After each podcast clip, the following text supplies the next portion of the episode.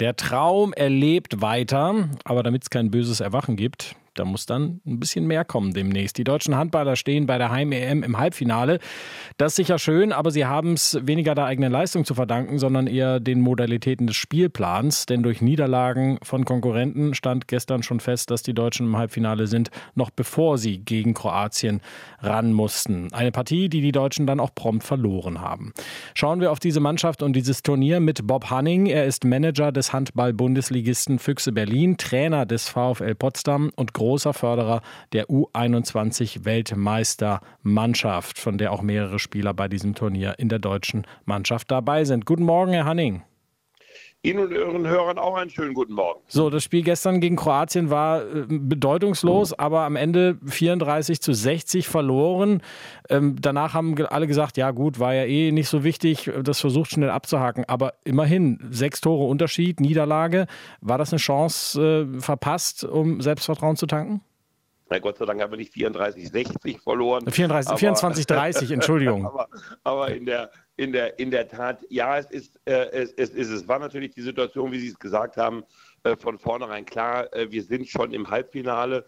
Was macht man dann? Man versucht natürlich dann Kräfte auch zu verteilen. Es waren ja unfassbar äh, viele Spiele und äh, dann kommt man natürlich sehr schnell auf die Idee, auch äh, Leistungsträger ein Stück weit zu schonen aber hm. man darf so ein Spiel äh, nicht aus der Hand geben. Wir haben unfassbar viele äh, gute Situationen auch kreiert, die wir sehr, sehr fahrlässig haben äh, liegen lassen und diesen Nimbus der Unbesiegbarkeit in Köln einfach damit auch aus der Hand gegeben. Es gab ja äh, Spiele bei diesem Turnier, in denen Torhüter Andi Wolf der große Rückhalt war. In anderen war die Abwehr gut und in noch anderen haben dann Juri Knorr oder Julian Köster einen Sahnetag erwischt. Macht das die deutsche Mannschaft bei diesem Turnier aus, dass immer jemand anderes der entscheidende Faktor sein kann? Ja, aber wenn man auf Weltniveau ähm, äh, spielen will und auch muss, um so ein Turnier zu gewinnen, dann reicht es eben nicht, wenn immer irgendetwas funktioniert und andere Dinge nicht funktionieren. Und äh, das äh, gegen Dänemark äh, würde uns das Genick brechen, wenn nur Andy Wolf äh, überragend hält oder, hält oder nur, wenn nur äh, Köster und Goller im Mittelblock äh, das Momentum ausmachen. Also wir müssen gucken, dass wir, dass wir diese einzelnen Kräfte auch, auch gebündelt kriegen und brauchen natürlich einen sehr, sehr guten Tag, um das äh, dann auch äh, positiv lösen zu können. Die Dänen sind, wie gesagt, äh, Sie haben es erwähnt, der Gegner im Halbfinale. Die sind nebenbei auch Weltmeister. Also äh, da ist ordentlich was vor der Brust vor den deutschen Handballern. Äh, wir wollen noch mal kurz auf die Mannschaft schauen und wer da so spielt. Ähm, wie haben sich denn die jungen U21-Spieler bisher geschlagen? Unter ihnen der Füchse-Akteur Nils Lichtlein. Ja, Nils Lichtlein ist sehr wenig zum Einsatz gekommen ähm, und äh, hat dann gestern die große Chance gehabt, einen ganz großen Auftritt hingelegt. Also ich bewundere den jungen Mann, wenn du äh, immer nur zwei, drei Angriffe spielen darfst und wenn du eigentlich keine Rolle spielst und dann kommst du in dieses Spiel äh, und dann äh, machst du selbst deine beiden, äh, deine beiden Tore, ähm, sorgst dafür, dass drei oder vier weitere fallen und äh, er hätte der Held des Tages werden können, wenn äh, seine Mitspieler die anderen äh, vier, fünf Chancen, die er ihnen auch kreiert hat, einfach frei vom Tor gemacht hätten. Also er hat ein sehr, sehr starkes Spiel gemacht, nur ein Spiel spielen dürfen, äh, was sehr schade ist, aber muss man eine glatte Note 1 geben für, das, für den Auftritt von, von gestern.